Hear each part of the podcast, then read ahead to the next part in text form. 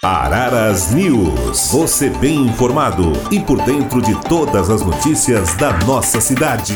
Prefeitura de Araras abre edital de estágio remunerado. Das 107 vagas disponíveis, 77 serão destinadas à administração direta da Prefeitura e 30 à administração indireta, TCA, Serviço Municipal de Transportes Coletivos de Araras.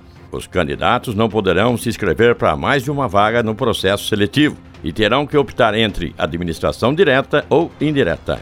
Os estudantes das licenciaturas deverão se atentar à escolha do local de realização do estágio, pois o mesmo não poderá ser alterado. Além do preenchimento das vagas disponíveis, iremos montar um cadastro reserva, explicou Débora Faveta, a chefe da Coordenadoria de Recrutamento e Seleção da Prefeitura.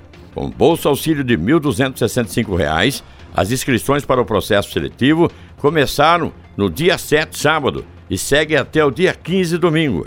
Isso pelo site www.araras.sp.gov.br.